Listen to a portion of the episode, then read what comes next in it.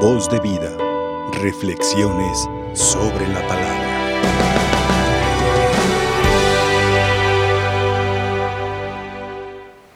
Hoy celebramos en la Iglesia Universal a Nuestra Señora Dolorosa, a la Santísima Virgen que participa en la redención junto con Cristo. Por eso la llamamos la corredentora. Los profetas anunciaron que vendría un Mesías y que vendría a salvarnos. Muchos profetas estuvieron animando al pueblo para que estuvieran despiertos, atentos a descubrir la llegada del Mesías. Y cada uno, cada uno de los profetas, inspirado por Dios, manifestó esta enseñanza. Y algunos se animaron a decir ¿Qué características tendría ese Mesías? ¿Cómo vendría el Mesías a salvarnos? Y hubo quien dijo que el Mesías iba a venir como un hijo de hombre que bajaría del cielo acompañado de muchos ángeles y que vendría y se establecería en la tierra y que nos daría la salvación. Otro pensaron que el Mesías vendría como un rey y ocuparía el trono de David y entonces se impondría y con un ejército humano, un ejército terreno, vencería a todos los enemigos del pueblo de Israel.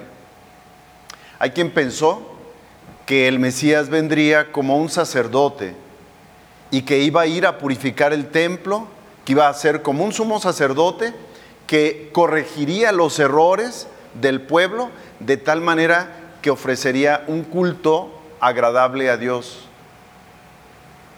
Hay quien dijo, uno de los profetas, Isaías, que vendría y nos salvaría desde el sufrimiento. ¿A quién se le ocurre pensar esto? Cuando yo tengo una deuda, pienso en alguien que tenga mucho dinero, no pienso en alguien que sea más pobre que yo.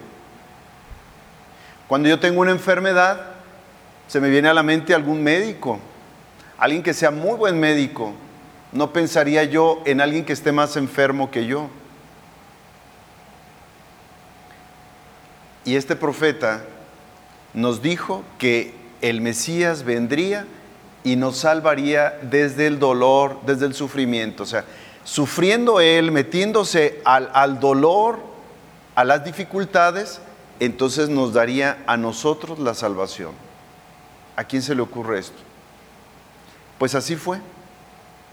Jesús viene como hijo de hombre, Jesús viene rodeado de los ángeles, Jesús viene como sumo sacerdote, Jesús viene como rey, pero de manera muy particular, Jesús opta por el camino del sufrimiento para darnos a nosotros la salvación. Él mismo anuncia, no es que cayó en este dolor, en este sufrimiento de manera accidental, no. Tres veces anunció a los apóstoles que él pasaría por este sufrimiento. Incluso les llegó a preguntar, cuando la gente se empezó a ir, ¿ustedes también quieren irse? Porque luego la gente venía a buscarlo porque hacía milagros, porque daba de comer, porque curaba a los enfermos.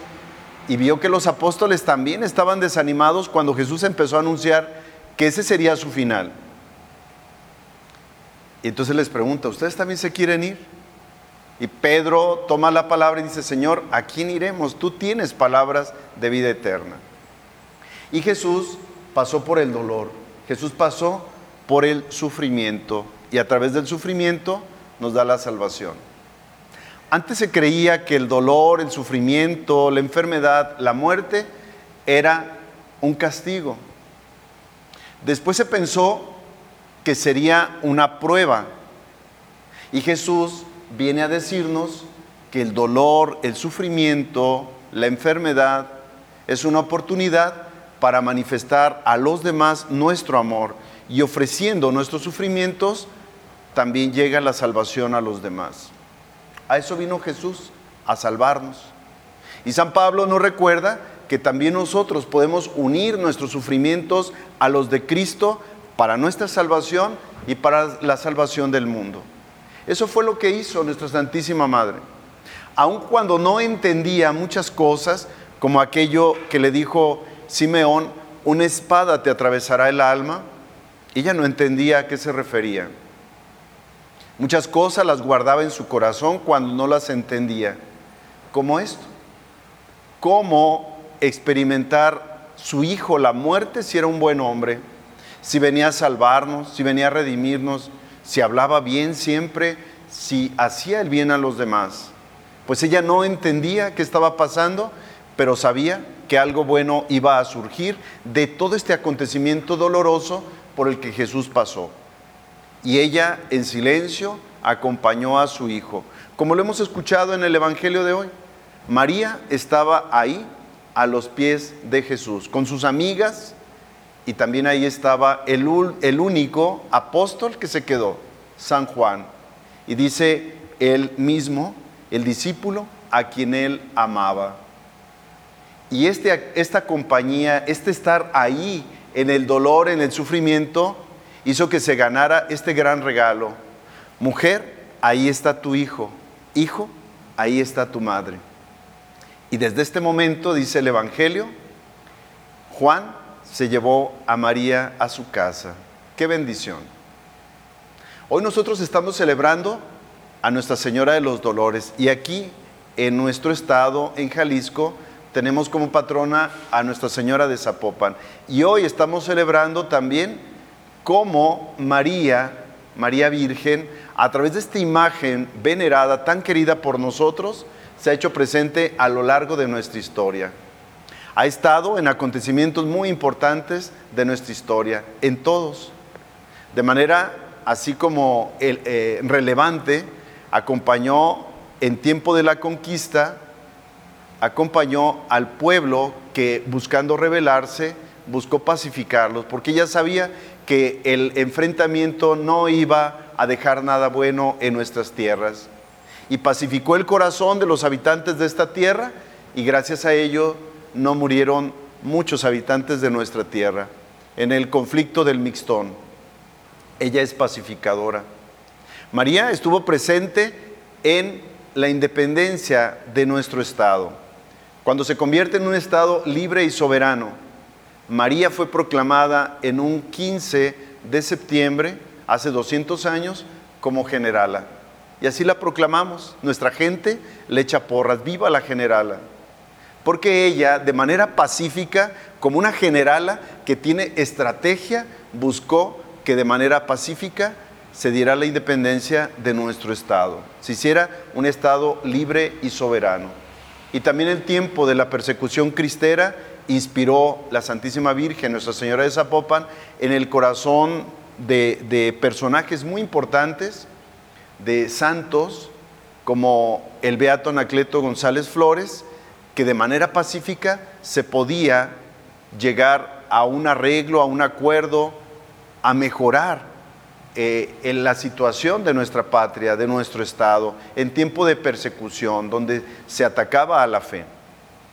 Por eso hoy la celebramos como nuestra generala, como una mujer que acompaña y con estrategias de amor va ayudando, va acompañando a nuestra gente, a nuestra patria. Que nosotros también como Juan recibamos hoy ese regalo de Jesús. Que también nosotros como Juan nos llevemos a María a nuestra casa. Hijo, ahí está tu madre. Madre, ahí está tu hijo. Llevémonosla. Que siempre la tengamos en nuestra casa. Que siempre la invoquemos. Y que también cuando vivamos una situación difícil, acudamos a ella. Nuestra Señora de los Dolores nos entiende cuando pasamos por alguna situación difícil. Tengámosla en nuestra casa. Tengámosla en nuestro corazón en esa casa que somos nosotros, en ese templo vivo que somos cada uno de nosotros, llevémonosla a esa casa y desde ahí invoquémosla todos los días, pero de manera particular cuando el dolor nos llegue, cuando el sufrimiento nos llegue, de tal manera que mirando a ella, contemplándola a ella, nos fortalezcamos y también nosotros ofrezcamos ese, esa alegría, ese dolor, ese sufrimiento a nuestra Santísima Madre, para que nos ayude. Me encontré una oración que se preparó para este, este momento. No encontré impresa. Se las voy a compartir en audio. Señora nuestra de Zapopan, te agradecemos tu intercesión y protección constante en estas tierras de Jalisco. Tú eres para nosotros intercesora, mediadora, evangelizadora y pacificadora, garantía de la presencia de Dios en nuestra historia. Con tu amparo e intercesión formaste y viste nacer al libre y soberano Estado de Jalisco. Concede a los gobernantes, ciudadanos, pastores y fieles de esta porción del pueblo de Dios el don de la justicia, la misericordia y la paz para buscar que el reino de Dios se haga vivo y presente en los moradores de esta tierra. Ayúdanos a fortalecer nuestra identidad, a reconstruir nuestra sociedad sin desconocer nuestra historia y trabajar con empeño como ciudadanos cristianos. Buscando la liberación integral del hombre para que en Cristo tengamos vida y la tengamos en abundancia. Que así sea. Voz de vida. Reflexiones sobre la palabra.